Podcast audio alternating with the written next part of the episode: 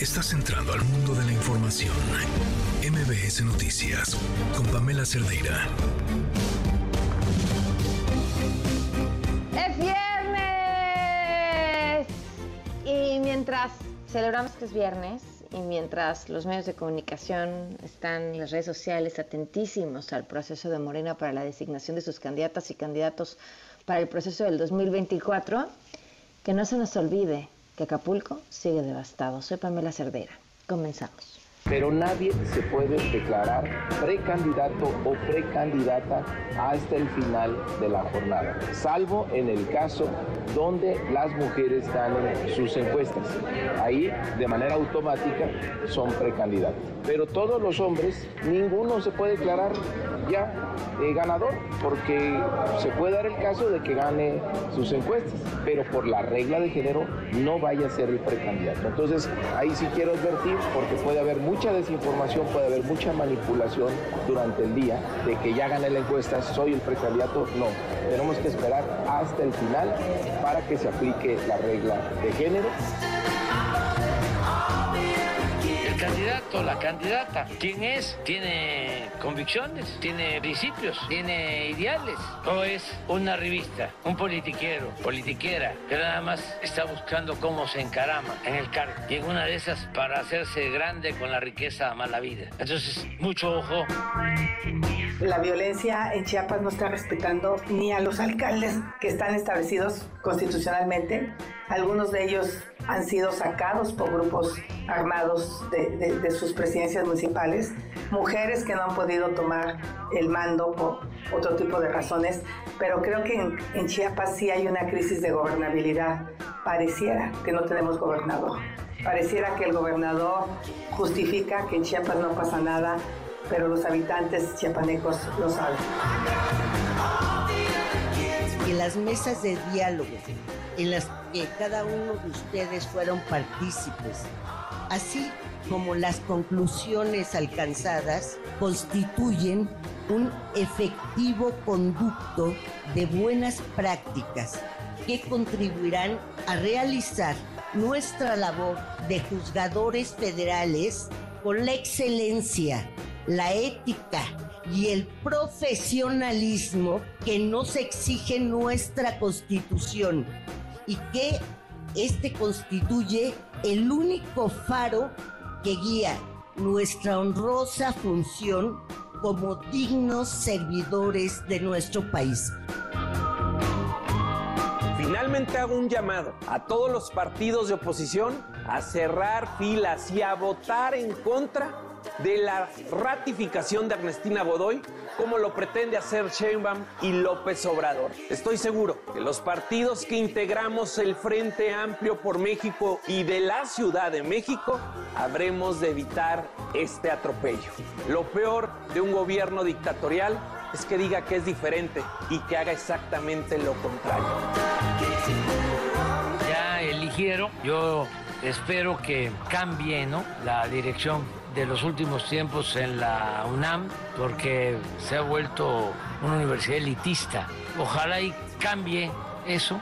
Este nuevo rector es de, del grupo que ha dominado en economía, que tampoco se avanzó mucho los egresados de economía, con todo respeto, y desde luego deben haber excepciones, nunca se opusieron a la política económica neoliberal. Bueno, pues el presidente, siendo el presidente, ¿cómo están? Gracias por acompañarnos en este viernes. Muy buenas tardes. El teléfono en cabina 5166125, el número de WhatsApp 5533329585, Twitter, Facebook, Instagram, TikTok. En todas las plataformas me encuentran como Pam Cerdeira y estoy como siempre atentísima a sus comentarios y todo lo que nos quieran compartir. Y, vamos con la información. Hace unos minutos, la fiscal general de justicia de la Ciudad de México, Ernestina Godoy, ofreció un mensaje en el que negó que la institución haya solicitado información a Telcel sobre actores políticos. Ojo, esto parte de una publicación de ayer del New York Times en la que eh, la empresa eh, admitió ante un tribunal y los periodistas dicen haber visto justamente estos documentos. Juan Carlos Alarcón con la información. Cuéntanos, Juan Carlos, buenas tardes. Hola, me da gusto saludarte, Pamela. Gracias, muy buenas tardes. La fiscal general de Justicia de la Ciudad de México, Ernestina Godoy Ramos, reiteró lo dicho ayer por su vocero Ulises Lara en el sentido de que no existe ninguna carpeta de investigación, solicitud u orden judicial para la intervención de comunicaciones privadas de políticos y gobernantes. Rechazó la autenticidad de los documentos que supuestamente revelan las órdenes de espionaje publicadas por The New York Times en contra de políticos como Santiago Taboada, uno de los principales aspirantes a la candidatura del Frente Amplio para la jefatura de gobierno. Señaló que la dependencia a su cargo ya realiza una investigación a fondo para esclarecer el origen de estos documentos membretados que expuso el diario estadounidense, ya que son falsos y carecen de autenticidad. Escuchemos. Lamento mucho que este diario publique información falsificada para sembrar una mentira que han sostenido algunos personajes del PAN vinculados a investigaciones relacionadas con la corrupción inmobiliaria. Con esto pretenden victimizarse para evadir la investigación de delitos y politizar la acción de la justicia hago un llamado a la sociedad a unirnos en la lucha contra la corrupción, a no permitir que políticos corruptos evadan la justicia. Godoy Ramos no descartó que esto sea parte de la campaña de desprestigio en contra de la Fiscalía y de su persona. Escuchemos. Vean ustedes quienes están saliendo a conferencias de prensa como parte de una campaña de, desprestigio hacia la Fiscalía y hacia mi persona. A mí me preocupa más la Fiscalía. La Fiscalía General de Justicia de la Ciudad de México no realiza actividades de espionaje mucho menos espionaje político. Somos una institución que procura justicia y protege los derechos de todas y de todos los ciudadanos. Lo publicado en el diario de New York Times carece de veracidad explicó que en el mes de marzo Santiago Taboada, exalcalde de Benito Juárez, y la exdiputada del Verde Ecologista Alessandra Rojo de la Vega tramitaron amparos ante el Poder Judicial de la Federación para conocer el motivo de una supuesta intervención de sus comunicaciones. Sin embargo, los de Taboada fueron desestimados y sobreseídos, dado que el acto reclamado carece de materia, es decir, no existe seguimiento alguno de su persona o de sus comunicaciones. Solo está por definirse el tercer amparo, que en este caso es el de Alessandra Rojo, quien tampoco es investigada. Recalcó que la investigación de la Fiscalía de Servidores Públicos tiene como objetivo descubrir de dónde surgieron los documentos que dan pauta a una supuesta y falsa intervención de comunicaciones, es decir, de espionaje, y quién los filtró dolosamente a sabiendas de que son apócrifos. Pamela, el reporte que tengo. Oye, pero a ver, estuvo muy interesante porque lo primero que dijo fue, es falso, eh, es, es, es, inventado eh, para hacerse las víctimas, pero luego habla de que sí hay investigaciones. O sea, lo único que argumenta es no, no intervenimos las comunicaciones. No, no, no. pedimos más bien ella dice que los documentos que muestra el periódico de New York Times son documentos falsos. Son falsos. Documentos apócrifos que no existen en la relación en el libro de gobierno de la Fiscalía General de Justicia. Referente a los amparos, señala que Santiago Taboada y Alessandra Rojo de la Vega solicitaron la protección, es decir, solicitaron un juicio de amparo al Poder Judicial Federal para conocer el motivo, la razón por la cual ellos consideraban que estaban siendo o parte o pauta de un espionaje o de un seguimiento, de una intervención de comunicaciones por parte de la Fiscalía. Sin embargo, dice la fiscal Ernestina Godoy que el juez de amparo desestimó los dos amparos, los dos que tramitó en marzo eh, Santiago Taguada, dado que no existe materia en ese sentido, es decir, que no existe ninguna orden, ninguna carpeta de investigación que haya permitido solicitar a un juez de control la orden para poder intervenir sus comunicaciones. Es decir, que no existe tal situación que ha propuesto en este amparo Santiago Tabuada. Los documentos dice que son falsos y por tal motivo, pues prácticamente el espionaje para ella no existe. No existe. Bueno, gracias Juan Carlos. Buenas tardes. Muy buenas tardes. El líder nacional del PAN, Marco Cortés, dijo que Ernestina debe renunciar a su cargo. Finalmente hago un llamado a todos los partidos de oposición a cerrar filas y a votar en contra de la ratificación de Ernestina Godoy como lo pretende hacer Sheinbaum y López Obrador. Estoy seguro que los partidos que integramos el Frente Amplio por México y de la Ciudad de México habremos de evitar este atropello. Lo peor de un gobierno dictatorial es que diga que es diferente y que haga exactamente lo contrario. Bueno, pues ahí parte de lo que dijo. Y en punto de las 8 de la noche, Morena dará a conocer a los ganadores de las encuestas. Bueno, ya están dando a conocer algunos resultados eh, de quienes estarán eh, coordinando la defensa de la cuarta transformación, o sea, quiénes van a ser esos candidatos para las gubernaturas para el próximo año. Eh, se sabe que en Yucatán, quien tomó ventaja en el ejercicio fue Joaquín Huacho Díaz, seguido de Verónica Camino. En Veracruz, Rocío Nale. no obstante, Mario Delgado llamó a todos los participantes a que aguanten, que esperen los resultados oficiales. Y un tema, por cierto, ya todo el mundo está especulando sobre la Ciudad de México, que bueno, pues de entrada ha causado mediáticamente más interés y evidentemente desde donde nos escuchan pues con mayor razón. Eh, veremos qué sucede. Ha sido un proceso rudísimo, ¿no? Interno. Eh, en un tema relacionado, eh, Mario Delgado adelantó que antes de que termine el mes, la Comisión Nacional de Honestidad y Justicia de Morena va a resolver el tema de la impugnación de Marcelo Ebrard en el proceso interno que ganó Claudia Sheinbaum. Y la UNAM tiene nuevo rector, así prácticamente nos despedíamos a punto de conocer la información el día de ayer. El licenciado en Economía, maestro y doctor en Historia, Leonardo Lomelí Venegas, fue elegido por la Junta de Gobierno de entre 10 aspirantes para suceder Enrique Graue para el periodo 2023-2027. Eh, en otros temas, una jueza concedió una suspensión definitiva para que el gobierno federal no pueda acceder a los recursos de los fideicomisos del Poder Judicial. René Cruz, cuéntanos, buenas tardes. Hola, Pamela, amigos del auditorio, muy buenas tardes. Aquí es un juez de tiempo indefinido la extensión de 13 de los 14 fideicomisos del Poder Judicial de la Federación, así como la entrega de los 15 mil millones de pesos a la tesorería de la Federación. Juan Fernando Nuevo Valle, titular del juzgado decimosegundo con residencia en Chihuahua, le concedió la suspensión definitiva a los juzgadores federales que impugnaron el decreto por el que se adiciona un segundo párrafo al artículo 224 de la Ley Orgánica del Poder Judicial. El impartidor de justicia Tomás explicó que la suspensión definitiva es para el efecto de que la Secretaría Ejecutiva de Administración del Consejo de la Judicatura Federal, la Secretaría de Hacienda y la Tesorería de la Federación se abstengan de cancelar, extinguir los fideicomisos y de transferir los recursos que hay en ellos.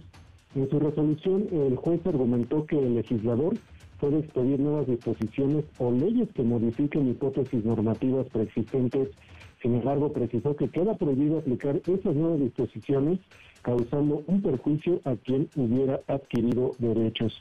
En tanto, el segundo tribunal colegiado en materia penal con residencia en Chihuahua declaró infundado el recurso de queja que interpuso la Cámara de Diputados para impugnar la suspensión provisional que le concedió Nuevo Valle a los juzgadores federales. Los magistrados señalaron, Pamela, que no es necesario que acrediten ser beneficiarios ya que el decreto sí les genera un perjuicio con la sola entrada en vigor. Pamela, el reporte que tengo. Muchísimas gracias, René. Buenas tardes. Muy buenas tardes. Bueno, y el presidente reclamó que la presidenta de la Suprema Corte de Justicia, Norma Piña, no se pronuncie al respecto después de que accediera, pero eh, accedió a destinar los recursos para apoyar a los damnificados, abrir un diálogo, ¿no? Pero bueno, Rocío Méndez, ¿qué dijo el presidente? Buenas tardes. Buenas tardes, Pamela. El pronunciamiento fue dado desde Tijuana, Baja California. El presidente de la República, Andrés Manuel López Obrador, recriminó la presentación de amparos en contra de la eliminación de los fideicomisos del Poder Judicial es muy lamentable, ¿no? Se trata de la presidenta de la Suprema Corte, que un escrito que me dirige se compromete a aportar los recursos del fideicomiso para beneficio de los damnificados de Acapulco y ahora cambian, ya están metiendo amparos y con sus aliados del PAN haciendo estas maniobras leguleyas. Luego del oficio de la presidenta de la Corte hay un acuerdo del Congreso y firman hasta el representante del PAN, de ahora se rajan, se echan para atrás. No es uno, no sé cuántos amparos y la señora ni siquiera se pronuncia, ya no vuelve a hablar. Mejor que nos diga, cambió de parecer o la presionaron o por qué no va a cumplir. De todas maneras, yo le digo a la gente de Acapulco que no se preocupe, no les va a faltar nada. El presidente López Obrador también habló de la llegada de Leonardo Lomelí a la rectoría de la Universidad Nacional Autónoma de México. Ya eligieron, yo espero que cambie ¿no? la dirección de los últimos tiempos en la UNAM, porque se ha vuelto una universidad elitista. Ojalá y cambie eso.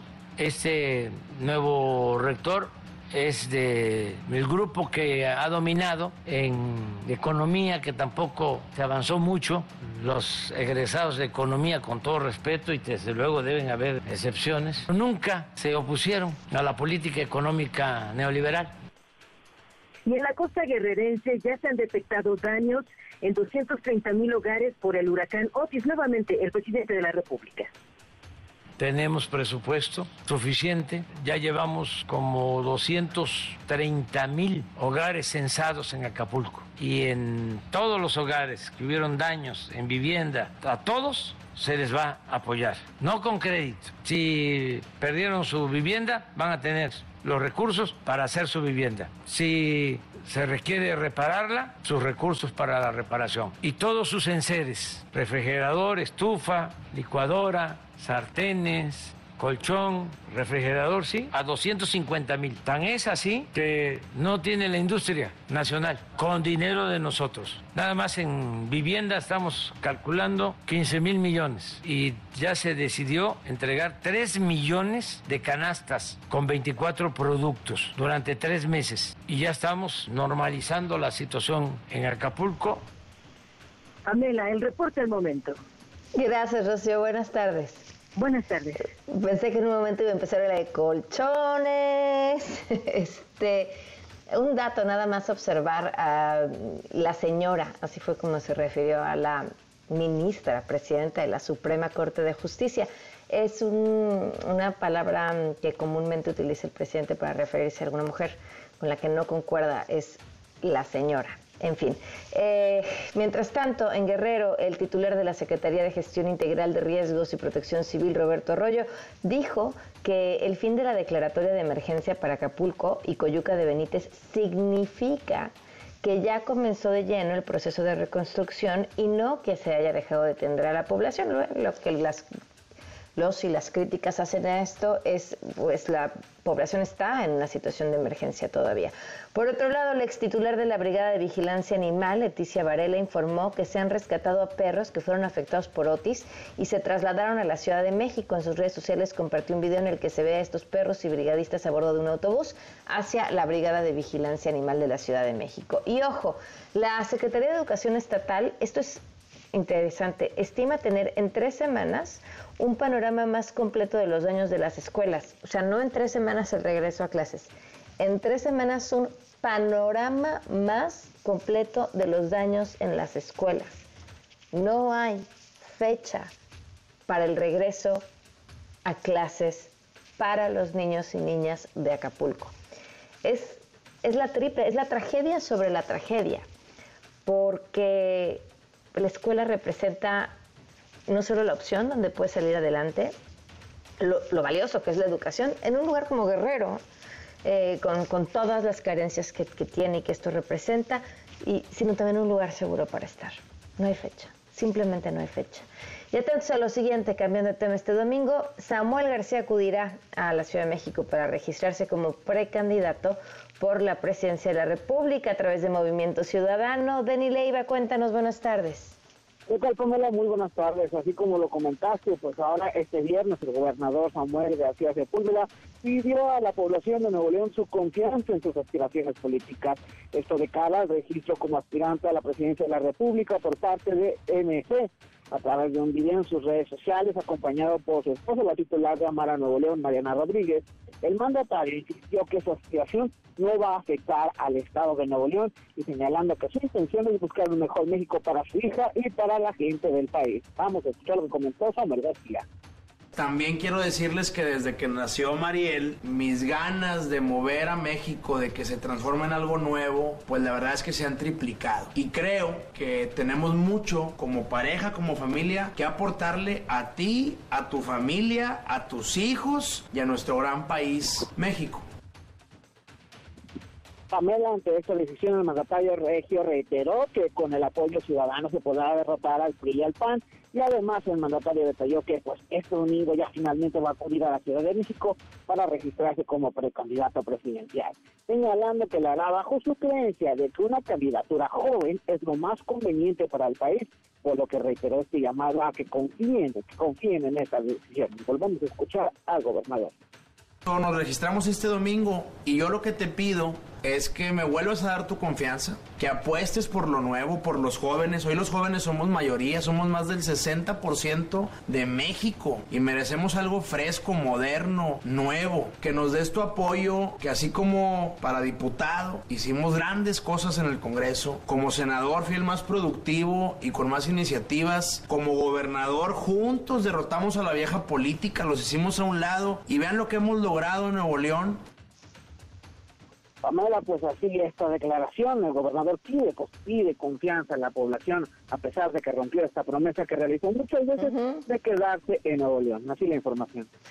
Oye, Deni, me, sorprendió el video que menciona dos veces, solo llevan dos años, yo pensé que llevaba muchísimo más, perdimos, perdí el hilo, y, y él lo menciona, lo cual me parece un error de comunicación, pero dos años en el poder, nada.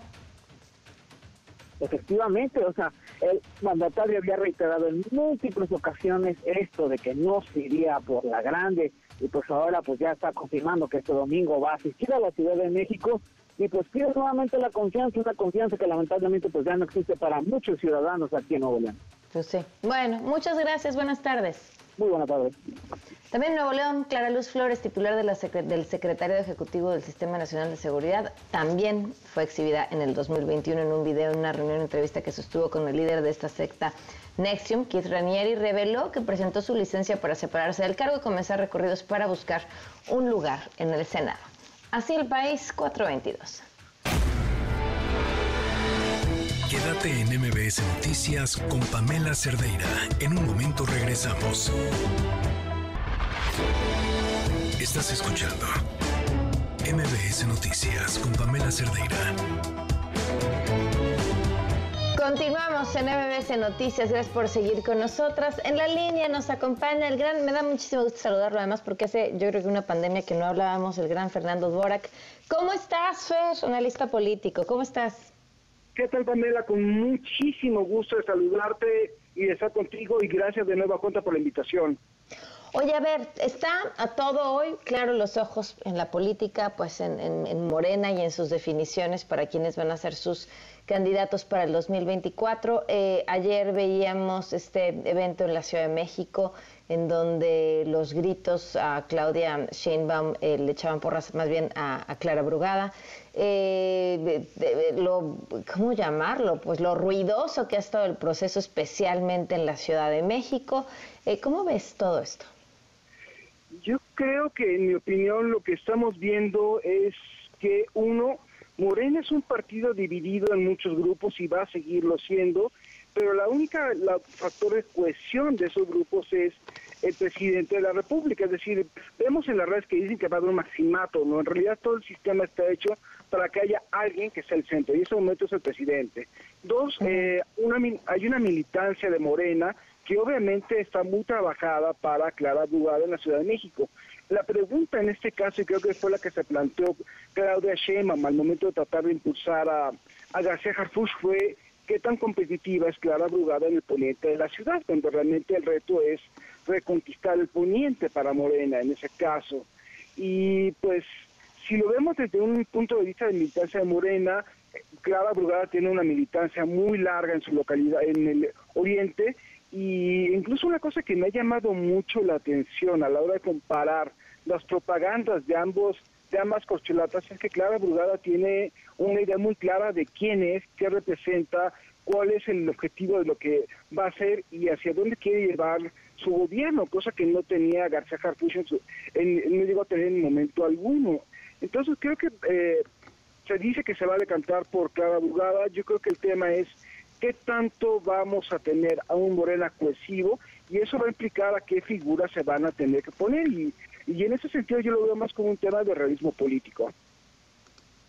Ahora, eh, me llama muchísimo la atención que hoy la narrativa en redes sociales, desde eh, las personas afines, llamémoslo así, a, Morena, es eh, no necesariamente militantes. Es decir que, que no, que Harfush no era necesariamente el candidato de Claudia, incluso leía la era el candidato de los medios, digo, que los medios no le pidieron que fuera precandidato. O sea, como Ahora, ahora eh, se, se, rumora o lo que están soltando es va a ser clara, pero entonces ahora hay que limpiar que esto no representa una pérdida para la candidata a la presidencia. Bueno, sí, obviamente va a haber todo tipo de, de, de maromas, vamos a decirlo coloquialmente, para hacer control de daños y eso es también lo cotidiano de cualquier acto político en ese sentido. Eh, y aquí el tema va a ser ¿Qué tanto van a salir las dos cocholadas, García Harfuch y Clara, Clara a los medios, tomados de la mano o tratando de hacer alguna muestra de unidad en ese sentido? Y creo que para, para Clara Sheinbaum va a ser muy importante eso con, respecto a control de daños. Sí. Otro tema que también estoy viendo muy frecuentemente aquí, va a haber fracturas en Morena por todo este proceso y yo en realidad lo dudo. Eh, creo que cualquier persona política en ese tipo de circunstancias tiene una de dos opciones, o salirse o aguantar hasta lo indecible quedándose. Y en estos momentos es, más barato. ¿Hablas de Brad? Exactamente. Para Brad incluso es más barato aguantar hasta lo indecible y quedarse morena a cambio de tratar de ver que las cosas cambien a salirse. Salirse sería barato solamente si, si hubiera una condición. Si la oposición fuera lo suficientemente competitiva, para decir que el, voto que él puede aportar sería la sería la diferencia para la oposición y eso no se ve. Incluso hace unas semanas vimos, dos semanas vimos una encuesta, creo que en el financiero, en donde la diferencia de votos que traería para la, para la para Movimiento Ciudadano Samuel García y Edad es de solamente un punto porcentual, en realidad no tiene no tiene gran cosa y en ese sentido también yo pienso muy bien que Edad va a, va a decir que es mucho más barato aguantar que salirse. Mm, y además tiene experiencia en ello, ¿no? O sea, mm, creo que de todos los momentos en los que podría haber hecho un movimiento, quizá este sería el menos afortunado. Exacto, no es lo mismo el Edar que se salió del PRI e hizo una larga travesía junto con Manuel Camacho y su equipo por el Verde, por el Partido Centro Democrático, por PRD y a Morena, a una edad de 25 años después ya más, ya más viejo, con más cosas que perder en realidad. Claro. ¿Tus expectativas para hoy entonces, Fer? Mis expectativas para hoy es, va a haber una buena operación cicatriz, en realidad yo creo que el tema no es tanto quién gane o qué gane, sino cómo va a haber una posibilidad de acomodo para todo mundo y eso es lo que estamos viendo, es decir, que no vaya a resultar, la persona que no vaya a resultar beneficiada va, va a pasar al Senado este, por la primera fórmula en ese sentido. Mientras haya posibilidad de acomodo, es más barato salir, es más barato quedarse, quedarse. que salir. ¿Eh? Claro. Pues Fer, muchísimas gracias por tu perspectiva. Ya estaremos viendo qué sucede en unas horas. Te mando un fuerte abrazo. Igualmente, Pamela. Que estés muy bien. Buenas tardes. Damos una pausa y volvemos. Quédate en MBS Noticias con Pamela Cerdeira. En un momento regresamos. Estás escuchando MBS Noticias con Pamela Cerdeira. 36 minutos, continuamos en MBS Noticias. Le agradezco muchísimo em, que se tome la, oportunidad de tomarnos la llamada, de platicar con nosotros, de contar su historia, porque además me parece que, bueno, uno es valiente hablar de ello públicamente, es también cierta forma de protección, pero también creo que tiene una forma de ayudar a otras personas que podrían estar pasando por lo mismo. Natalia Colmenares, ¿cómo estás? Buenas tardes. Sin duda, Pamela, ayudar. Buenas tardes, qué gustazo saludarte y agradezco enormemente el espacio para poder platicar contigo, sobre todo porque este es un caso de índole personal. Sí, caray, y suena de como una historia de terror, o sea, te lo, me recordó una que otra novela así de, de terror. Eh, pensaba que si no estuvieras tomando otro tipo de medidas este, y hubieras tenido el valor de hacerlo público, este, quién sabe en qué podría terminar, pero eh, cuéntale todo al público cómo empezó. Lo ha sido, sin duda las decisiones tienen que ser de manera muy consciente y responsable. Entonces, bueno, te voy a ir platicando. que el día de ayer interpuse una denuncia de hechos ante el Ministerio Público por el daño emocional, psicológico que me infringió un médico psiquiatra de quien fui paciente durante los últimos cinco años. Entonces, Pam, me referiré a los hechos no solo como mujer, sino como paciente de una persona, pues que, eh, que, ¿qué te puedo decir? Era un médico psiquiatra, es un médico psiquiatra que... que sí, quien tenía toda tu confianza. Exactamente, y que, que por esta experiencia claramente perdió facultad para ejercer su profesión, por haber roto el más alto y riguroso código de ética como especialista en materia de salud mental, ¿no? Claro. Pues bueno, parte de los hechos para entrar en contexto y para que la gente entienda un poco de qué es lo que está pasando. Llegué a su consultorio buscando apoyo precisamente por un caso de abuso PAN. Entonces, bueno, este hombre yo le otorgué toda mi confianza dentro de un espacio en consulta y pues durante estos cinco años él conoció detalles de mi vida de los que en verdad que nunca hablo con nadie, ¿no? entenderá eso perfectamente. Entonces, bueno, tuvo siempre él el conocimiento de mis necesidades afectivas, mis debilidades emocionales, debo decirlo, y pues siendo un profesional médico en el área de salud mental, parece que decidió utilizar todo ello a su favor, mis emociones para satisfacer sus emociones. ¿Cuándo, ¿Cuándo fue que rompió esa línea? Porque, a, ver, no, no sé, entiendo perfectamente que ningún profesional de la salud mental debería de cruzarla, pero no solamente es quien te dice, eh, ya no puedo ser tu médico porque estoy teniendo sentimientos por ti, sino lo lleva a un punto en el que pues te da miedo de acoso. Exactamente. Eso nunca sucedió, nunca me, me, me condujo o me canalizó con otro médico, sino Simplemente esto fue lo que ocurrió. Mi última consulta fue el día martes 14 de marzo de este mismo año y fue a través de Zoom, eh, o sea, a distancia. Entonces debo decir que, que yo soy muy apegada a las formas y que siempre me he dirigido a él, me dirigí a él de usted y que nunca lo saludé siquiera con un beso en la mejilla. Entonces, bueno, mis espacios de terapia a raíz de pandemia incluso fueron siempre a distancia. Y, fue en aquella última consulta que este médico me dijo que yo debía socializar más. Entonces, por ello me proponía que nuestra próxima cita fuera en un café o quizá incluso con un par de cervezas, ¿no? Entendamos que él fue, como decías, Pam, eh, pues durante todo este tiempo, cinco años no son pocos, de una relación en el sentido íntimo, confianza, profesional dentro de un consultorio, ¿no? Entonces yo recurría a esa terapia siempre que lo necesité y en todo momento con absoluta confianza seguí sus instrucciones médicas, al pie de la letra, literal. Entonces, eh, debo decir que era un espacio eh, vital para mi bienestar. Repito, tenía toda mi confianza y además este hombre mi respeto. Entonces, eh, por demás ha sido traumática la experiencia, en realidad. es, es tal como te lo estoy diciendo. Entonces fue ahí cuando él me confiesa que se había enamorado de mí. La confusión en la que entré desde ese momento, pues fue y ha sido muy difícil, fue es una experiencia literal, repito, traumática durante todo este año.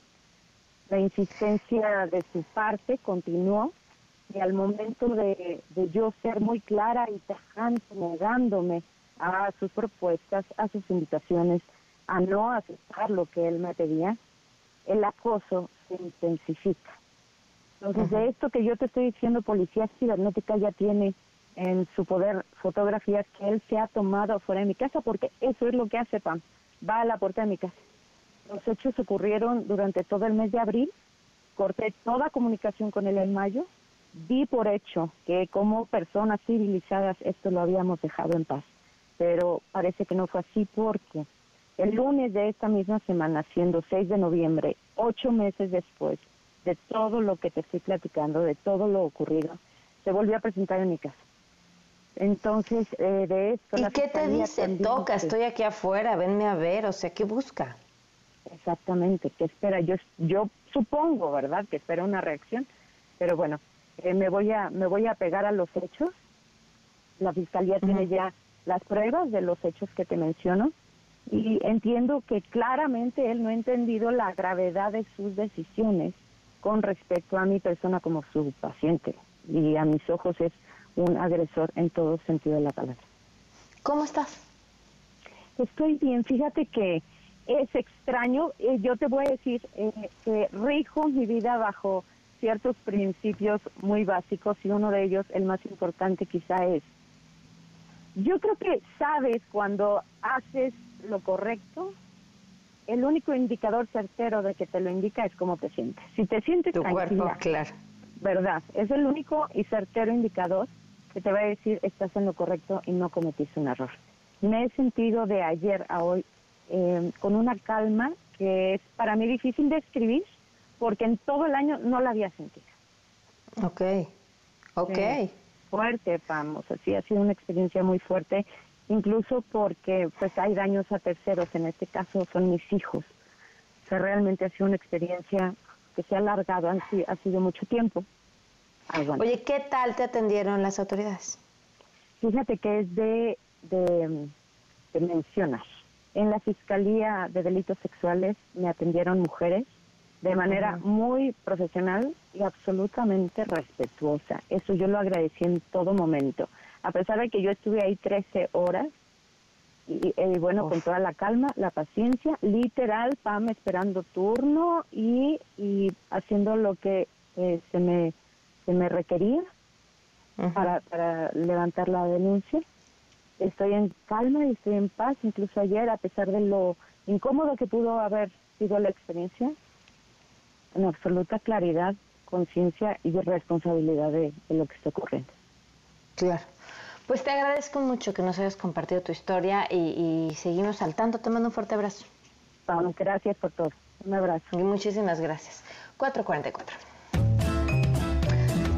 Vámonos con nuestros funados. A ver, bien, el diputado por Morena, Alfredo Porras. El pueblo de México decidió quién era su amo y ustedes son los perros. Bueno, pues se llama, se apellida Alfredo Porras, no le podría haber quedado mejor el apellido. Y la otra, hoy Xochil Galvez, pues digamos que el inconsciente, la traición, no escuchen esto hay muy malos periodistas que yo no trabajaría como Bartlett o como Alito o, como ahora el exgobernador Hidalgo Fayad, ¿no? Que pues ahí se habla de una estafa siniestra de dos mil millones de pesos en Hidalgo y a poco el gobernador no sabía nada, pero como lo premian con una embajada, pues ya este, traicionó al Estado, a sus principios. Entonces tenemos una bola de oportunistas que están en un momento y brincan para otro. Entonces yo, yo estoy contenta con esta alianza y yo Aquí también quiero aclarar porque ha habido malos entendidos. Créanme que yo tengo un enorme respeto por el presidente del PRI. estoy contenta de ir con el PRI, con Alejandro Moreno. Eh, hemos eh, coincidido en sacar adelante. Así, pero ay, lo dije, lo pensé, demonios, se me fue, lo dije. Oigan, y, por último, ya no es fundado, pero, pero vale la pena que le den una vuelta. Hablábamos ah, hace unos momentos, si nos escucharon, sobre este video que lanzó Samuel García con su esposa. Mariana Rodríguez hablando de que se va a buscar la candidatura por Movimiento Ciudadano para la presidencia. Y les decía yo, me parecía un error de comunicación muy básico que menciona dos veces que solo lleva dos años al frente del gobierno de Nuevo León.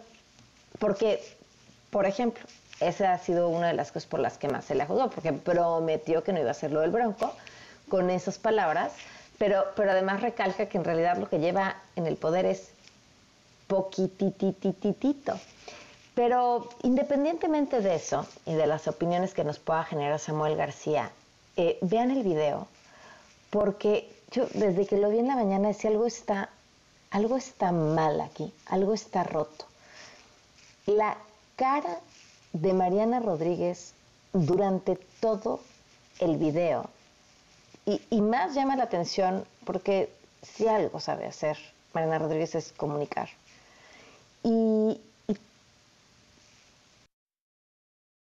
dice, si me quedo callado me salen subtítulos porque se te ve en la cara todo lo que estás pensando. Hagan de cuenta, yo no sé si es de tristeza, terror.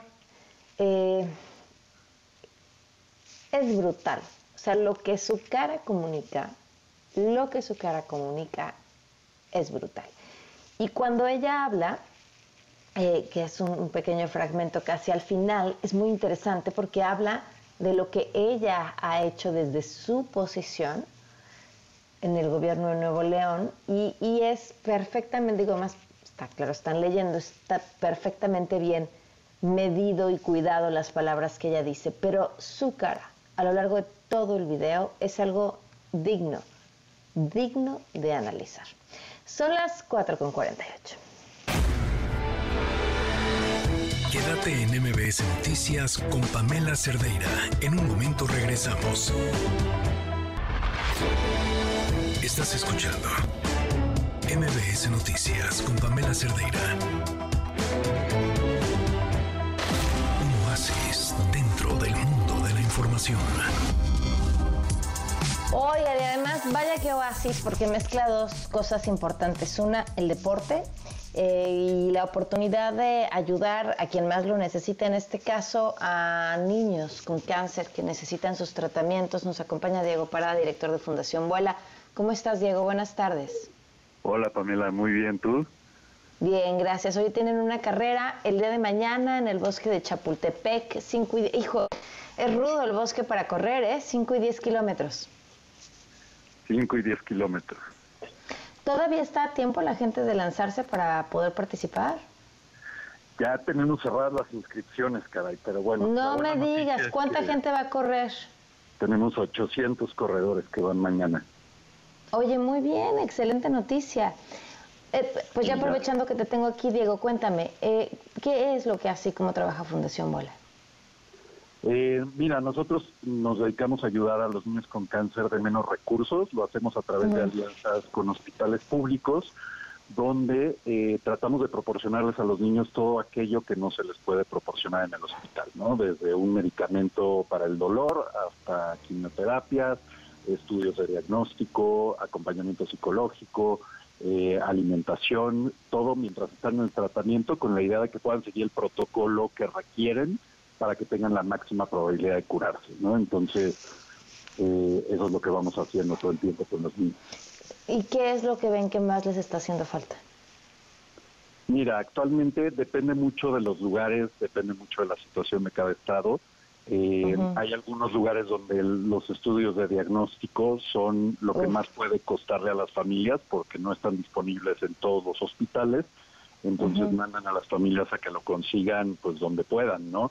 Y a veces pues son estudios carísimos como te imaginarás este y eso pues de eso depende el que se pueda empezar a tratar rápidamente y que tenga el niño más probabilidad de curarse. Esa es una parte muy importante. Y otra es cuando los niños necesitan algún tipo de quimioterapia que no es la más común y que normalmente no está incluida en las eh, eh, pues en, los insumos que en los servicios de salud Oye, cuéntame, ¿en, qué entidad están más necesitados y cuáles están en mejores condiciones? Pues mira, eh, depende, depende de los hospitales, ¿no? Por ejemplo, en, un hospital que trabajamos en Chihuahua, eh, un reto que enfrentan los niños también es, a pesar de que la atención es bastante buena por parte del hospital, pues están sumamente lejos, se pueden tardar hasta 13 horas en llegar al hospital para que los traten, ¿no? Entonces, tienen que obviamente enfrentar eso, eh, recorrer todo, llegar a lugares donde a veces no hablan ni siquiera el, idioma, ¿no? Los rarámuris, a que los atiendan, es, es un drama, ¿no? E, esa historia, ese trayecto.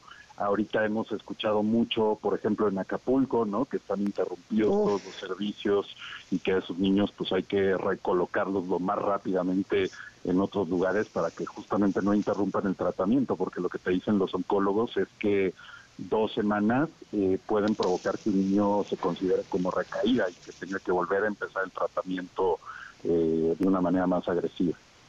Hijo, lo que significa eso, uno, lo más importante para su cuerpo, pero incluso para el mismo sistema de salud. Sí, claro. Oye, pues mucho éxito mañana entonces en la carrera y ¿dónde pueden seguir el trabajo de Fundación Bola? Muchísimas gracias por, por todo y por este espacio y los invitamos a conocer más en www.vuela.org y en redes sociales arroba vuela fundación. Muy bien, muchísimas gracias Diego, que estés muy bien. Muchas gracias Pamela. 456. Quédate en MBS Noticias con Pamela Cerdeira. En un momento regresamos. Estás escuchando MBS Noticias con Pamela Cerdeira. Son las 5 de la tarde, continuamos en MBS Noticias y vamos con información. En Puebla fueron ya revelados los resultados de la encuesta de Morena para definir a su precandidato o precandidato por la gobernatura. Alejandro Armenta resultó el mejor posicionado, seguido de Claudia Rivera. Pero esto no es definitivo, pues habrán de tomarse en cuenta los lineamientos de paridad de género para tomar la decisión final. Mientras tanto, Morena se prepara para anunciar oficialmente los resultados de su proceso interno en todas las entidades restantes. Adelante, Nora Bucio, con la información. Te escuchamos, Nora. Buenas tardes. Pamela, te saludo con muchísimo gusto y de la misma forma al auditorio. Y como bien lo comentas, la dirigencia nacional de Morena, junto con la Comisión Nacional de Elecciones y la de encuestas, están dando ya a conocer los resultados de los procesos de selección de las nueve entidades que renovarán a sus gobiernos estatales en 2024 este viernes y de manera presencial se citó a todos los aspirantes que contenieron en las encuestas. El líder nacional del partido, María Delgado Carrillo, explicó que se convocó desde las 10 de la mañana en un hotel de la zona de Polanco a quienes participaron en las encuestas por cada uno de los estados y se les está dando a conocer los resultados. Sin embargo, les advirtió a los hombres principalmente que no pueden darse por ganadores hasta que por la noche se definan las coordinaciones o candidaturas por paridad de género ante el insistente llamado realizado la noche del jueves por parte de la dirigencia y la coordinadora nacional Claudia Sheinbaum Pardo para que militantes y simpatizantes se mantengan en unidad a pesar de los resultados. Reitero que quienes contienden internamente deben recordar que luchan por la continuidad del proyecto de Andrés Manuel López Obrador y no por una candidatura. Escuchemos a María Delgado. Y el mensaje es para todas y todos. No, la lucha no es por cargos, la lucha es por causas, la lucha es por este momento que está viviendo nuestro país de transformación, la transformación que detona el pueblo de México y nuestro presidente Andrés Manuel López Obrador. Pamela, a esta hora ya deberíamos estar conociendo al menos los resultados de Guanajuato, sin embargo hay un retraso de al menos dos horas y media en esta presentación a los aspirantes y bueno, pues en la misma se ha dado a conocer que en Yucatán encabezan esta lista Guacho Díaz y Verónica Camino, en Veracruz Rocío Nale y Manuel Huerta, en Tabasco Javier May y Yolanda Osuna y en este momento se presentan los resultados de Puebla donde Alejandro Armenta va punteando estas encuestas. Pamela, lo que tenemos en este momento. Pues estamos al tanto. Gracias, Nora. Muy buenas tardes. Muy buenas tardes. Ojo, lo siguiente, este viernes se desbordó en Tabasco el Usumacinta a causa de las lluvias, poniendo en riesgo a cinco municipios de la entidad. El reporte lo tiene María Alberto. Te escuchamos, María. Buenas tardes. Buenas tardes, Pamela. Efectivamente, elementos del Centro Regional Frontera Sur del Instituto de Protección Civil la Secretaría de la Defensa Nacional y la Unidad Municipal de Protección Civil activaron un operativo de auxilio a la población en Tenetique tras el desborde esta madrugada del río Usumacinta. Este caudaloso afluente ya se ubica 80 centímetros arriba de su nivel máximo ordinario y mantienen alerta a otros cinco municipios por donde pasa, que son Emiliano Zapata, Balancán, Conuca, Centla y Maxipana. Durante las primeras horas de este viernes fueron eh, evacuadas las primeras cinco familias, pero pues son alrededor de 50 viviendas las que ya están rodeadas por el agua. Además, la Comisión Nacional del Agua también informó que se mantienen alerta por los ríos Cuscatán y de la Sierra, que ya también están arriba de su nivel de desbordamiento. Bueno, pues en este sentido el gobernador Carlos Manuel Merino Campos hizo un llamado a los ciudadanos para extremar precauciones porque en noviembre eh, tradicionalmente se esperan lluvias muy fuertes. Pero escuchemos. Simplemente hay que estar atentos. Recuerden que noviembre es el mes eh, cuando más llueve en Tabasco. No podemos descartarlo. Apenas estamos a medio mes. Se espera que para fines de mes haya otras lluvias de consideración. Bueno, pues es que se esperan lluvias ya este fin de semana, por lo que personal militar de la Marina y el gobierno del estado seguirán visitando las localidades que se sabe que son vulnerables por ubicarse en las márgenes de los ríos. El reporte. Gracias, María. Buenas tardes. buenas tardes. Y en información internacional, este viernes siguió la ofensiva de Israel con bombardeos en la franja de Gaza. Hanna Beris en la línea con el reporte. Te escuchamos. Hanna, buenas tardes. Buenas tardes, Pamela. Nos comunicamos cuando ya se cumplen cinco semanas de la guerra entre Israel y Hamas, que comenzó con la matanza terrorista del 7 de octubre en el sur de Israel. Y este viernes está claro que se intensificó seriamente la presión militar israelí sobre Hamas, llegando inclusive a la zona del hospital Shifa de la ciudad de Gaza, donde Israel sostiene están escondidos los jefes de Hamas y donde opera el principal centro de comando de la organización. La denuncia de Israel en este sentido no es nueva, pero se vio reforzada las últimas semanas en los interrogatorios a terroristas que participaron en la masacre y luego fueron capturados vivos, revelando detalles sobre las acciones ocultas de Hamas en los hospitales, porque parten de la base que allí no serán atacados. Pero hoy eso evidentemente tiene un cierto giro. Las tropas israelíes están muy cerca del hospital Shifa, el ministro de Defensa de Israel ha sido informado al respecto formalmente y todo esto sucede cuando durante todo el día Israel ha estado llamando a los palestinos a evacuar el lugar. En un primer momento el personal médico se negaba a ello, pero según informes que llegan desde Gaza, aunque no sabemos si se los puede confirmar en forma fehaciente, parecería que ahora en la zona del hospital hay mucho menos gente que antes. Hay fuentes palestinas que dicen que está casi vacío y que también personal médico ha evacuado. Hemos visto filmaciones de fuentes fidedignas de civiles palestinos izando banderas blancas para salir del lugar y súbitamente se oye a nivel disparos que tratan de impedirlo, disparos que vienen nos dicen las fuentes, de terroristas de Hamas. Una situación muy compleja, pues, en la franja de Gaza, hoy en un día en el cual oficialmente un comunicado del portavoz militar israelí confirma que tomó control de dos de los principales bastiones de Hamas en la ciudad de Gaza y mató en uno de ellos a 150 terroristas. Hasta aquí mi reporte, Pamela. Gracias, Hanna, por la información. El expresidente de Estados Unidos, Donald Trump, aseguró en entrevista que si llegara a haber una tercera guerra mundial, México dejaría de existir por el gran poder que traen consigo las armas nucleares. Al mismo tiempo, no descartó la posibilidad de utilizar al Departamento de Justicia en contra de sus opositores en caso de lograr su reelección. Y es lo que pasa con los personajes de, como Donald Trump. Eh, y es súper interesante en esos análisis que hacen sobre personajes que no tienen problema en en, decir lo que piensan, aunque lo que piensen sea completamente incorrecto, es que como la gente sabe qué esperar, entonces se le tolera porque porque pues ya sabes cómo es. Ojo a lo siguiente, habitantes de la Ciudad de México, se va a reducir nuevamente el suministro de agua. Adrián Jiménez, cuéntanos, buenas tardes. ¿Qué tal? Buenas tardes, Pamela Auditorio. Aquí es ante la sequía que desde hace cuatro años afecta ya los niveles de almacenamiento de las presas del sistema Cutzamala y el pronóstico de que estas condiciones se van a mantener en 2024. La Ciudad de México tendrá una nueva disminución en el suministro de agua que recibe de esta fuente de abastecimiento.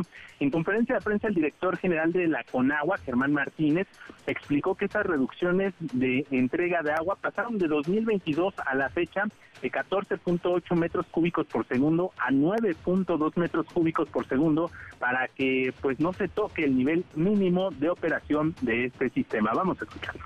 No, esto es inmediato. El próximo sábado a las 00 horas empezará a reducir caudal proveniente del Cutzamala por 9.2 o 9.200 litros por segundo. Sí, pues, estamos esperando la temporada de lluvias. Con estas eh, simulaciones se tiene que, eh, y por eso se seleccionó el 9.2 metros cúbicos por segundo, para llegar a abril y esperar la temporada de lluvias y empezar la recuperación de, de los volúmenes de agua que alimentan por las lluvias a las tres principales presas. Al respecto, el coordinador general del sistema de aguas de la Ciudad de México, Rafael Carmona, informó que prácticamente pues de dos terceras partes, la mayoría de las alcaldías, 12 de las 16 se verán afectadas principalmente en la presión con la que se les otorga el servicio. Vamos a escuchar. 12 alcaldías reciben agua del sistema Cutzamala. La reducción del caudal se verá reflejada en una disminución de horas de servicio con buena presión, principalmente en zonas del poniente de la ciudad. Alcaldías que no son afectadas dentro de la Ciudad de México, me es más fácil. Xochimilco, Milpalta, Tláhuac y la Gustavo Amadero. Estas tienen fuentes de abastecimiento que provienen de pozos que no están en el sistema Lerma y tampoco les llega agua del sistema Cochamala. En este sentido, el jefe de gobierno Martí Batres dijo que se trabaja de manera coordinada con la Conagua y el Estado de México para recuperar caudal de pozos, en particular del sistema Lerma, además de que se pondrán en operación nuevas fuentes de abastecimiento, entre ellas pozos que han sido perforados en el AIFA y en el área de Zumpango. Eh, esta agua que se obtenga de estas nuevas fuentes pues será dividida entre la Ciudad de México y el Estado de México. Comentar que, bueno, pues eh, derivado de esto, el mandatario capitalino anunció que se hará otra campaña pues para eh, pedirle a la población que utilice bien el agua, que no se desperdicie, porque pues se viene una temporada de viaje complicada que empieza a partir de diciembre y que se extiende hasta el próximo mes de mayo. De acuerdo con las autoridades mexiquenses, bueno, pues también la afectación será en 16 municipios de esa entidad, los que resientan esta disminución del suministro del Cutzamala y directamente 580 mil personas resentirán estos recortes en el abastecimiento. Tome el auditorio la información que les tengo. Gracias, Adrián. Buenas tardes. Buenas tardes. También en la Ciudad de México, familiares de Esmeralda y Sofía, las jóvenes que murieron al caer en una coladera destapada a un costo del Palacio de los Deportes, se manifestaron en las inmediaciones de la Fiscalía General de Justicia de la Ciudad de México para exigir justicia. Fíjense, un año de los hechos, un año, un mes de los hechos, no hay nadie pagando por ello. La Fiscalía decidió actuar a favor del padre de las jóvenes sin antes incluso investigar las circunstancias. Y en el Estado de México fue encontrado el cuerpo de una persona en el mismo lugar que se estaba laborando para rehabilitar el sitio donde el pasado 2 de noviembre cayó un puente peatonal.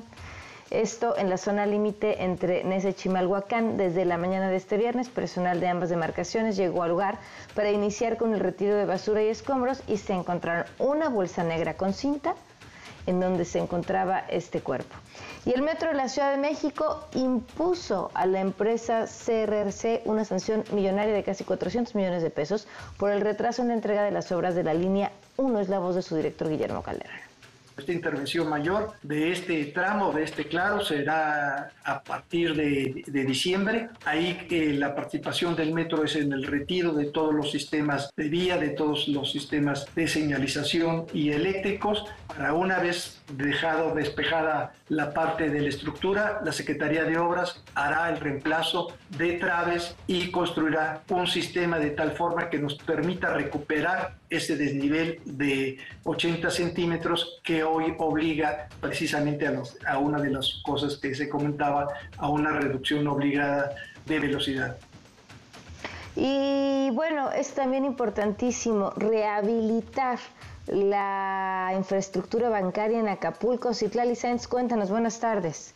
¿Qué tal, Pamela? Buenas tardes a ti, buenas tardes también a nuestros amigos del auditorio. La Asociación de Bancos de México informó que trabaja marchas forzadas para recuperar la infraestructura de sucursales y de cajeros automáticos en Acapulco y Coyuca de Benítez, con el objetivo de restablecer las actividades económicas en las zonas impactadas por el huracán Otis. El grupo financiero BBVA México anunció que a partir de este viernes en Acapulco se hará la reapertura de cuatro sucursales más, dos sobre la costera Miguel Alemán y dos más en Avenida Cuauhtémoc, para que los clientes clientes puedan disponer de dinero en efectivo y realizar trámites bancarios en horarios de 9 de la mañana a 3 de la tarde. Eduardo Zuna, director general de BBVA México, afirmó que además de OTI, los bancos tuvieron afectaciones en sucursales, pero fue principalmente por saqueos y vandalismo. Vamos a escuchar lo que dijo. Hubo cajeros automáticos que se los llevaron. Amarrar un cajero con un camión, arrancar ese cajero y llevarse. Vandalización de cajeros automáticos que se robaron completamente, que se metieron en las sucursales. La principal razón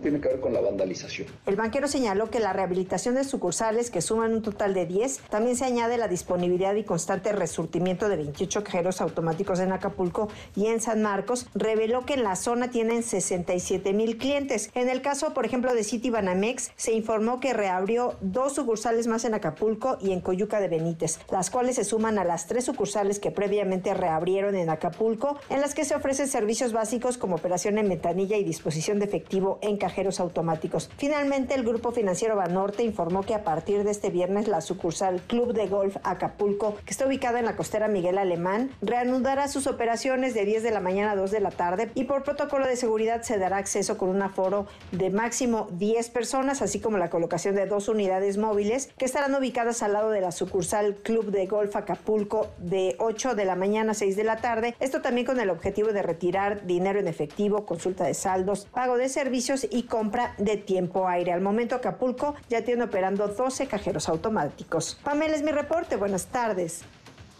Gracias, buenas tardes. Son las 5 con 15. Una vuelta al mundo del deporte. El marcador de Rosa Covarrubias en MBS Noticias. La directora de los deportes, ¿cómo estás, Rosy? Buenas tardes.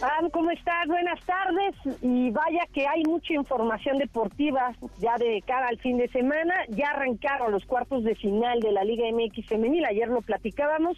Chivas iba ganando, terminó con victoria este partido, 3 por 0, le pegó al equipo de Toluca y por la noche vaya baile que le metió el equipo del América a Pachuca.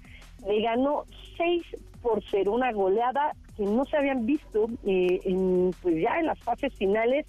Parecía que Pachuca podía meter pues un poco más las manos, pero bueno, finalmente las dirigidas por Ángel Villacampa golearon a las Tuzas y prácticamente podemos decir que están ya amarrando las semifinales porque será el próximo domingo en el Estadio Azteca el partido de vuelta. ¿Qué dijo Ángel Villacampa en específico de su equipo? Vamos a escucharla transitar, empezamos a recibir esas, eh, esas contras y yo creo que ahí sí que eh, tenemos siempre ese margen de, margen de mejora. Pero tengo que dar la enhorabuena a mi jugadora. Dicho esto, siempre tenemos que mejorar cosas, siempre queremos más. Pero dicho esto, tengo que dar la enhorabuena a mis jugadoras porque hoy interpretaron perfectamente cómo tiene que jugar de visitante, cómo, con la seriedad que han jugado, la concentración que han jugado y eso ha hecho que nos llevemos un, un buen resultado al partido de vuelta.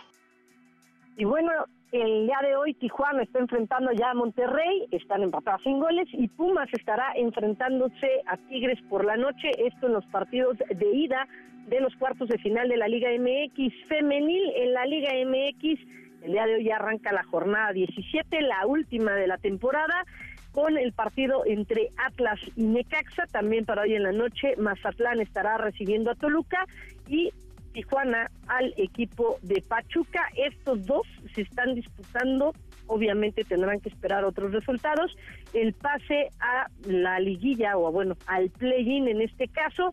Mañana Atlético de San Luis contra Santos, Santos con posibilidades de meterse a play-in, San Luis nada más para amarrar su boleto a la liguilla. Y del partido más atractivo será también el día de mañana en la noche en Ciudad Universitaria. Pumas estará recibiendo a Chivas. Y bueno, pues eh, nada más eh, comentar que este es uno de los encuentros que será atractivo y esto fue lo que dijo Juan Ignacio Dineno, uno de los goleadores del equipo universitario respecto al partido que tendrán el día de mañana en contra del rebaño. Mientras haya posibilidades, la ilusión debe estar. Es lo que es en parte el motor de, la pasión, la ilusión, la fe, la esperanza. Entonces, yo creo que sí, que se pueden ilusionar de la misma manera que nosotros estamos ilusionados. Sí, creo que cuando tenés esta camiseta tenés que ser valiente en cualquier partido, sea clásico o no clásico, sea de local o sea de visitante, porque esta camiseta te, te exige. Este partido será para disputar el cuarto lugar de la tabla general, que al momento le pertenece al equipo de Chivas. Y también otro partido atractivo, el día de mañana, Tigres estará recibiendo al América, ambos ya clasificados, Tigres buscando el segundo lugar de la tabla general, América buscar sumar más puntos para imponer récord de puntos en una temporada. Esto fue lo que dijo André Jardine, director técnico de las Águilas del América. Este club es muy grande, es un club que tiene mucha historia, que tiene la mayor afición del, del México, pero respetamos a todos, sabemos el nivel de la dificultad de, de todo que viene a frente, de, de, que hay otros rivales que están se preparando y quieren ganar tanto cuanto nosotros, más imposible, pero igual imagino que tengan, eh, respetamos mucho a todos, eh, pero vamos a estar muy, muy preparados, muy enfocados para dar nuestra mejor versión posible. Y bueno, el día, el día domingo el equipo de Cruz Azul estará enfrentándose a Puebla. Podría ser el último partido de Joaquín Moreno al frente de la máquina, porque Martín Anselmi será el nuevo director técnico de Cruz Azul, según reportes. Mencionar que también habrá cambios en la directiva, pues se perfila Iván Alonso para tomar las riendas como director deportivo. Y ya nada más comentar, Pam, en la NBA, de ayer el equipo de Atlanta venció 120-119 a Orlando Y bueno, el base Trae Young igualó los 41 puntos que Luka Doncic consiguió en 2019 como el jugador con más puntos en un partido en la Ciudad de México. También eh, estuvo repleto de estrellas, una de ellas y quizás la que fue más ovacionada por el público que asistió ayer al partido, es Corey Pippen, quien en la década de los 90 fue figura de los eh, Chicago Bulls, junto con Michael Jordan, incluso Scottie Pippen se dice que pues fue gran parte del equipo de para que el equipo de los Bulls consiguiera tantos títulos en esa década, pero por lo pronto Atlanta ayer vence 120-119 a Orlando Así que buen resultado para el equipo de Atlanta. Y en la NFL, los Osos de Chicago le ganaron a las Panteras de Carolina en el arranque de la semana 10. PAM, la información deportiva. Gracias, Rosy. Un abrazo. Abrazo, bonita tarde. Buenas tardes. Damos una pausa y volvemos. Quédate en MBS Noticias con Pamela Cerdeira. En un momento regresamos. Estás escuchando MBS Noticias con Pamela Cerdeira.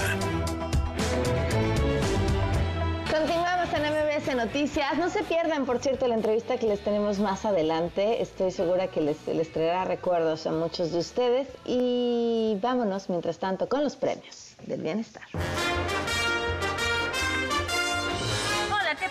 Les doy la más cordial bienvenida a los Premios Bienestar, los únicos premios que terminan su periodo de funciones, aunque tengan motivos graves para concluir anticipadamente.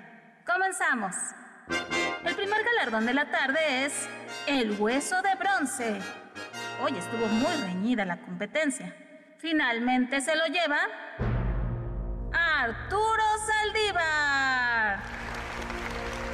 Su gran actuación como ministro, casi me la creo, y su desinteresada entrega al movimiento Guinda para darle su lugar a una nueva compañera para la ministra pirata. Aplausos transformados al nuevo viejo político. El segundo lugar de este día, la lagrimita de plata, por el cuidado con el que trata el corazón de sus gobernados, evitándoles un alarmante anuncio en televisión y radio nacionales, así como por el espectacular montaje que le daría envidia al mismísimo Genaro García Luna, aplausos para el segundo presidente más popular, solo después de Felipe Calderón, Andrés Manuel. Y démosle todo lo necesario el gran momento de la tarde, el reconocimiento de la semana, la pulsera dorada de la amistad a la bancada de Morena y compañía. Pero no por el altruismo con el que aprueban el presupuesto, no, por la demostración de compañerismo brindado a los colegas que exigen asignar un monto fijo y suficiente para la reconstrucción de Acapulco. Sigamos dándoles queso para que no salgan de la ratonera. Muchas felicidades a los ganadores. Pueden recoger sus premios previa entrega de copia de su INE. Se despide de ustedes su anfitriona L. Figueroa. Los esperamos el próximo viernes con más huesos en el 102.5 con Pam Cerdeira.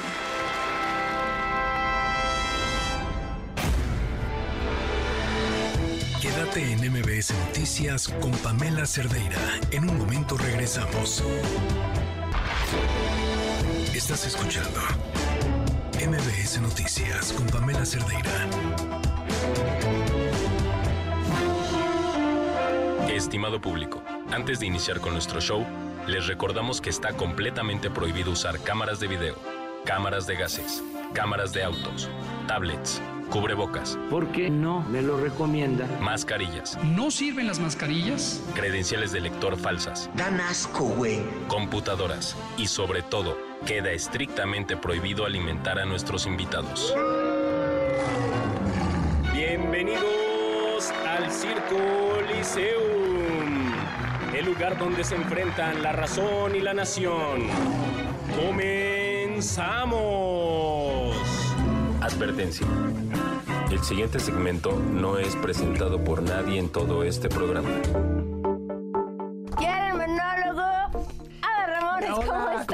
Bienvenido. Yo, gracias, muy bien, feliz. Oye, qué, qué, qué gusto tenerte aquí. Fíjate que nunca había tenido la oportunidad de entrevistarte. Pero ya, pero mira, nunca hay fecha que no, No, llegue. bueno, hasta- Aquí estamos. que te dignas. No, no, no, ah, no. Fíjate que yo soy, la verdad tengo que decirte esto. Mientras yo no tenga algo que contar, cuando me dicen, porfa, ven al programa aquí y te entrevistamos, digo, ¿y qué voy a decir? Pero siempre tienes mucho que contar, Adal. Pero yo normalmente trato de, de ir a los medios cuando hay un proyecto o algo. Y, y- y ju- justo porque lo. Y, y por eso arranqué así la entrevista, porque estaba pensando. Has sido un pionero en los medios de comunicación. Eh, Has sido además un cuate brillante que ha logrado mantener una carrera activa durante muchísimo tiempo, que siempre he creído que es el más, el reto más difícil. Creo que es un reto ese. El más. Pero nunca me he esforzado por ello. No, no, la verdad no. Y siempre me ha gustado descansar del medio y que la gente descanse.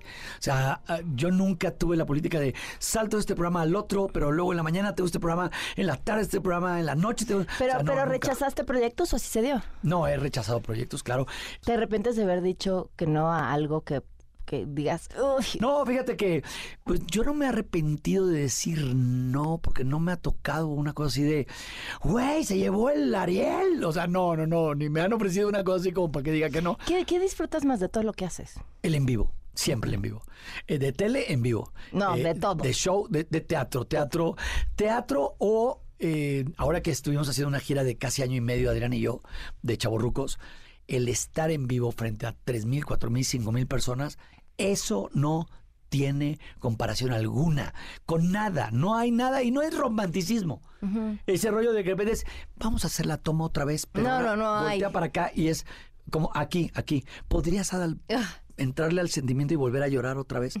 Ok, sí. Ah, y, y no hay nadie, o sea, está el staff que se vuelven tu- tus compañeros durante toda la filmación o lo que sea, pero dices, no, no, el en vivo, el tercera llamada, favor de ocupar su... Y tú estás acá atrás y le haces, ah, eso, estar en el teatro o en un show de stand-up o monólogo, como le llamo yo, eso es wow. Oye, eso es ¿y wow. ¿siempre supiste que te querías dedicar a esto? Sí, bueno, tuve dos cosas. Nada más, yo nada más abracé dos cosas en mis sueños de chavito. Hacer entretenimiento fue la segunda opción.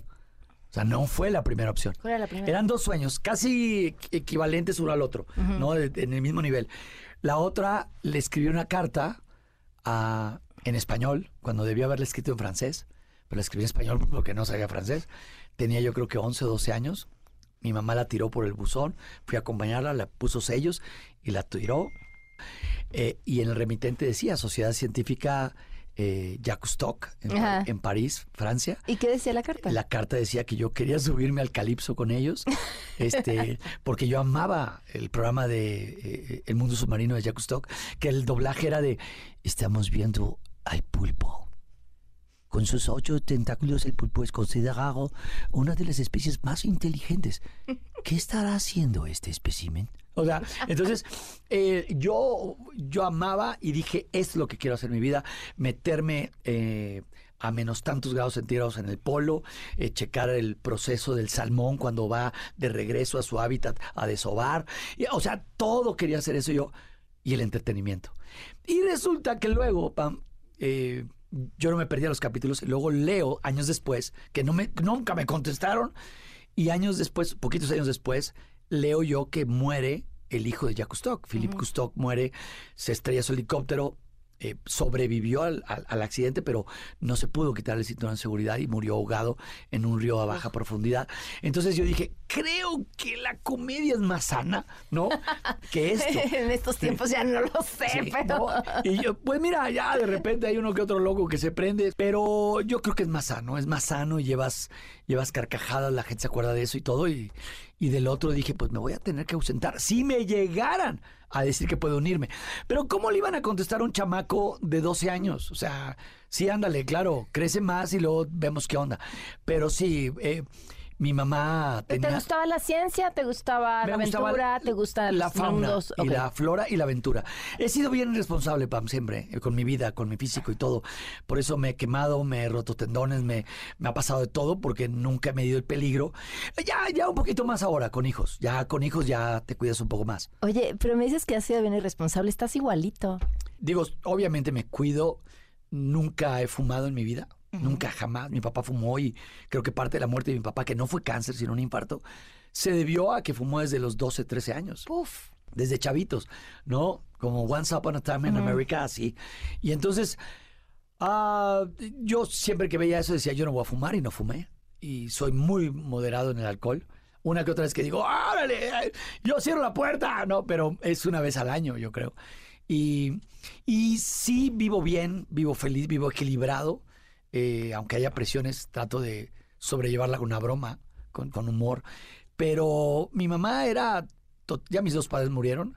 Mi mamá era, era muy tragaños. Yo creo que eran los genes de ella.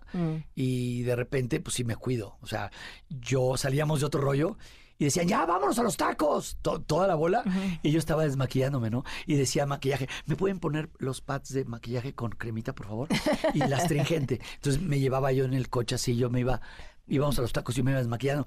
Siempre me cuidé desde que hice teatro desde chavo. Siempre me cuidé con cremas, con todo. Y las únicas cirugías que me he hecho fue quitarme 3 milímetros de párpado y mis bolsas de mis bolsas porque era te- yo tenía unas bolsas que han de decir este cuate se revienta cañón y era el menos reventado Oye, no, ibas a contarme que tampoco sé a lo que vienes, pero, pero cuenta esa historia de tu esposa, porque está muy interesante. antes de contar la historia de mi esposa recuerden cuento de navidad Sí, un cuento de navidad estaremos en Monterrey Guadalajara Puebla y Ciudad de y- y Ciudad de México. México Ciudad de México en el San Rafael boletos ya están a la venta métanse a uncuentodenavidad.com y es la versión musical con orquesta en vivo, cuarenta y tantos eh, actores en escena.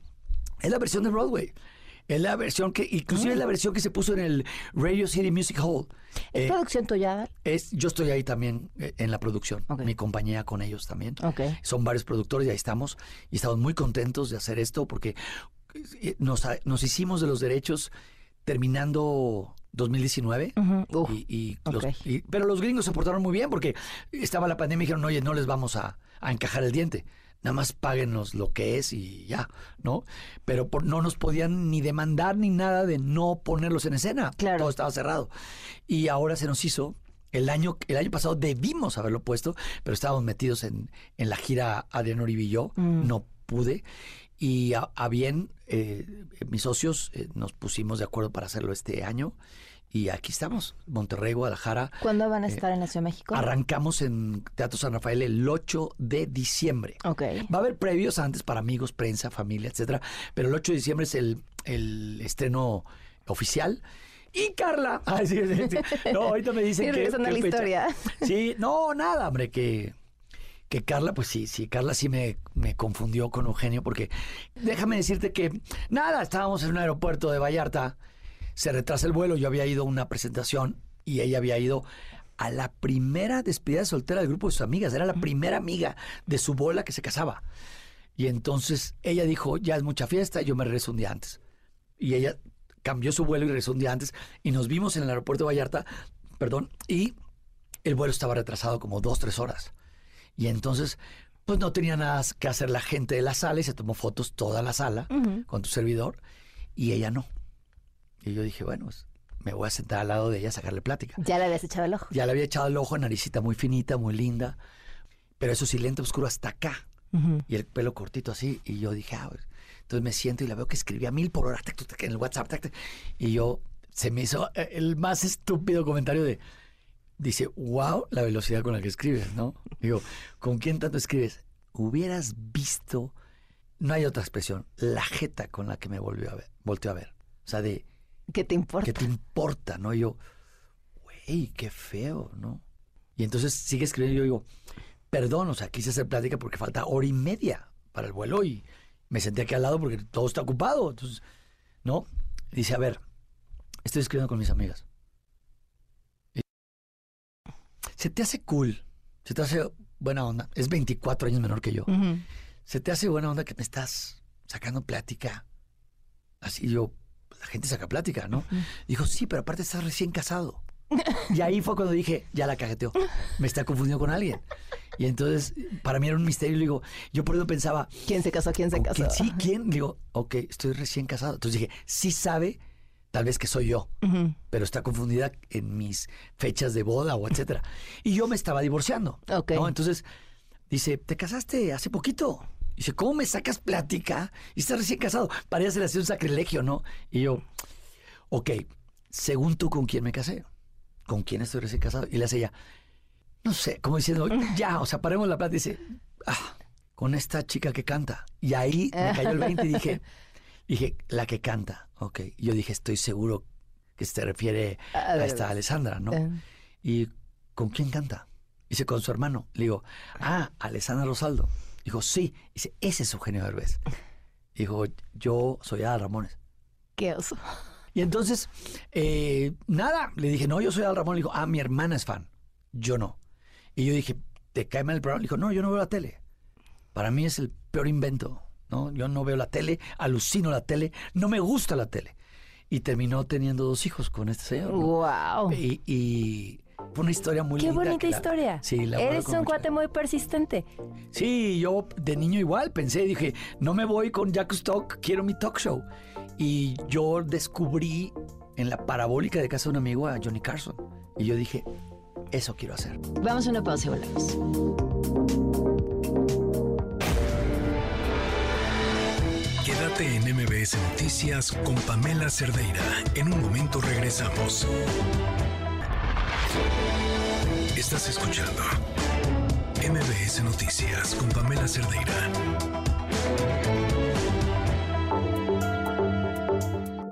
Hiciste una, una gran diferencia y, y además eh, alguien puede innovar y después llegar otros a, llenar ese espacio, pero nadie lo ha, me parece que nadie lo ha conseguido. O sea, es... Pues lo han el- querido hacer el varios. Sí, pero no con esa fuerza. O sea, Es las que comparaciones son siempre chafas, Siempre ¿no? son Porque el momento y Sí, demás, era el pero... momento histórico y todo, y, y un momento de la televisión, Sí. ¿no?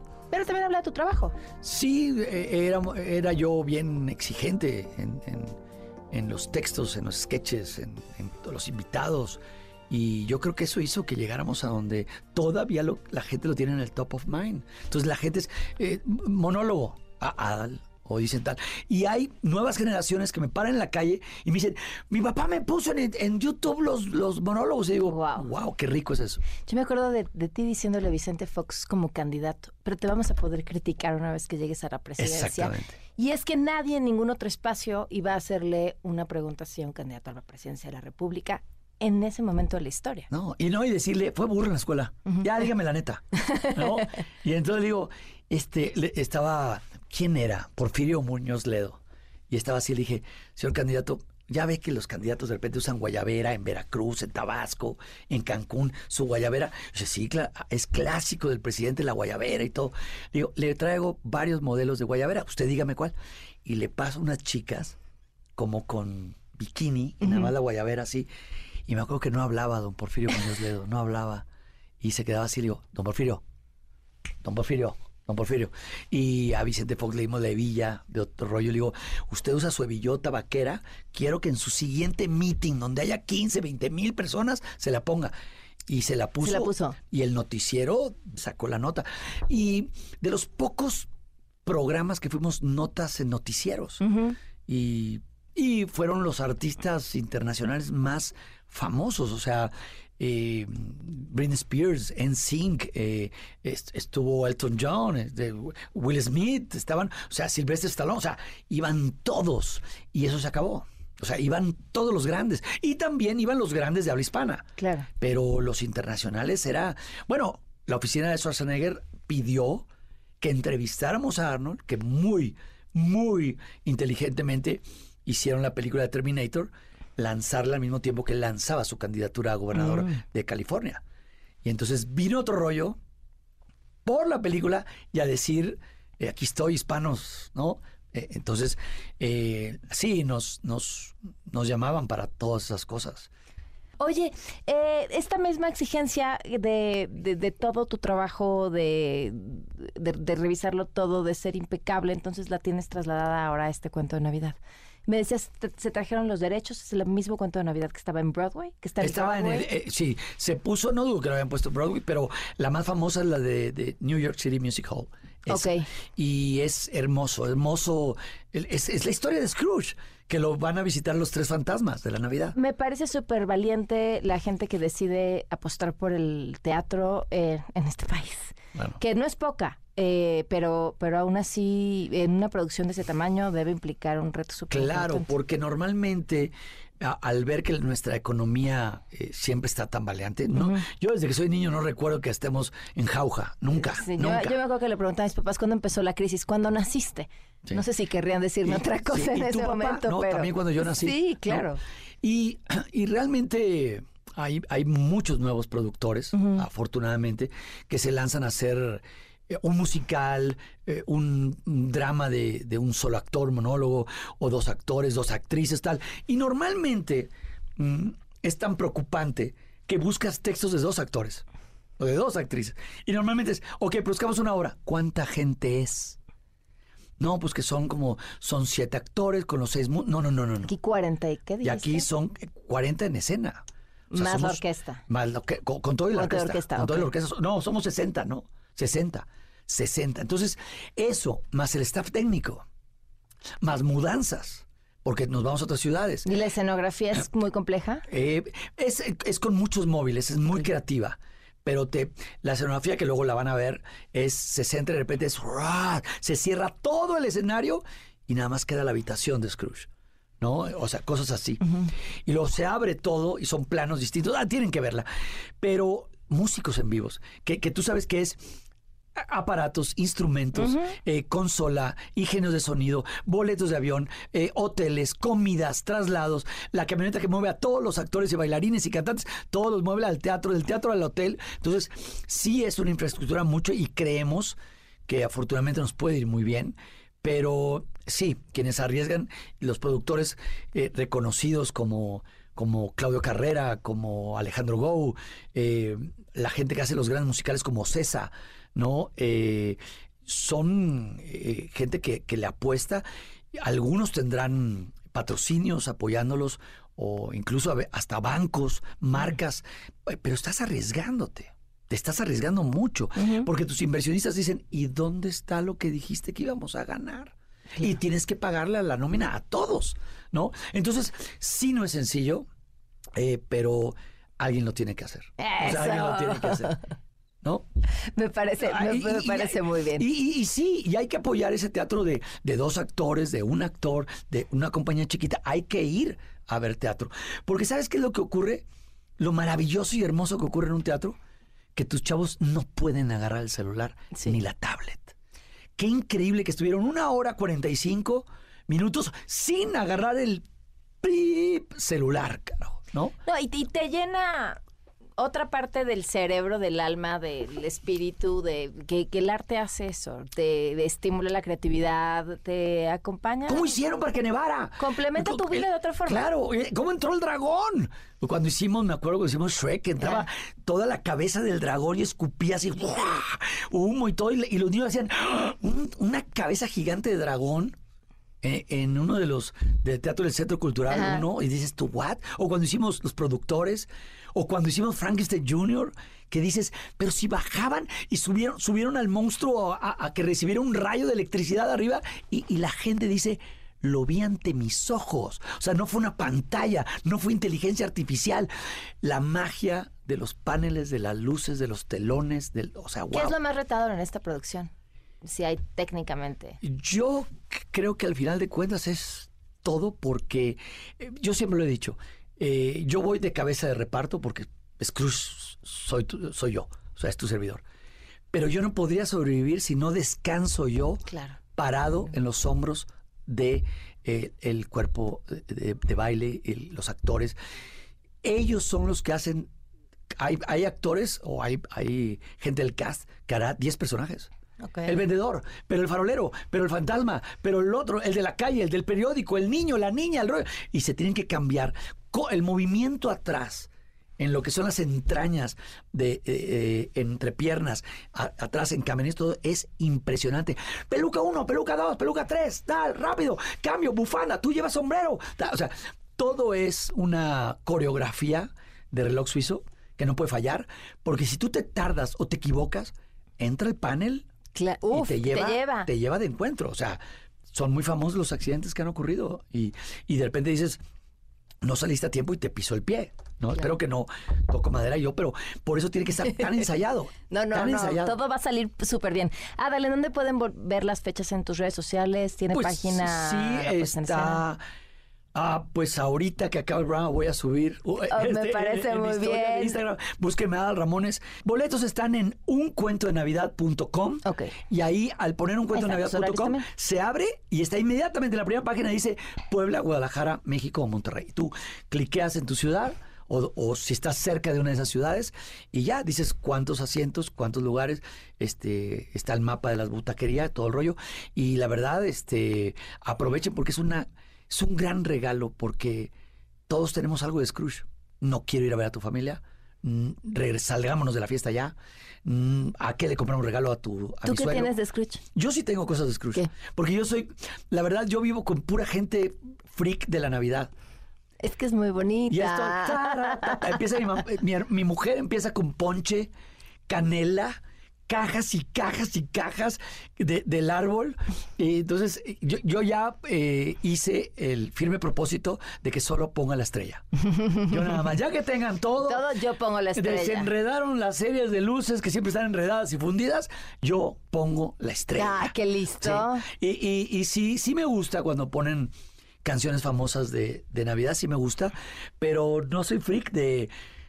Porque hay casas donde entras y en, en la tapa de la taza Ah, baño ta, está ta, Santa ta, ta. Claus. Sí, o sea, no claro. mames. O sea, yo creo que, que, que- qué bonito y les aplaudo, qué rico, pero mi mamá, yo copié a mi mamá. Mi mamá guardaba el árbol en la bodega Adornado. Armado. Armado. armado. Bueno, pero eso es ser práctica. Sí, armado. Y decía, a sacar el árbol y lo, lo cargamos entre todos y tras, ¿no? Y ya, se cayó, ¿quiere? Pero ya está. Ah. Y sí, no, yo, yo, este, amo la Navidad, amo el sentimiento de la Navidad. Pero, este, yo conozco gente que es, ahora, ¿qué figura? De las que se mueven de, "Jo, jo, jo, jo", no, dice, "Oh, I wish you a Merry Christmas. Y, ay, mira, es que ahora el venado canta con él. Digo, ¿cuántos más vas a tener en tu casa? Nunca son suficientes. Nunca son suficientes. Y dice, apláudele a este.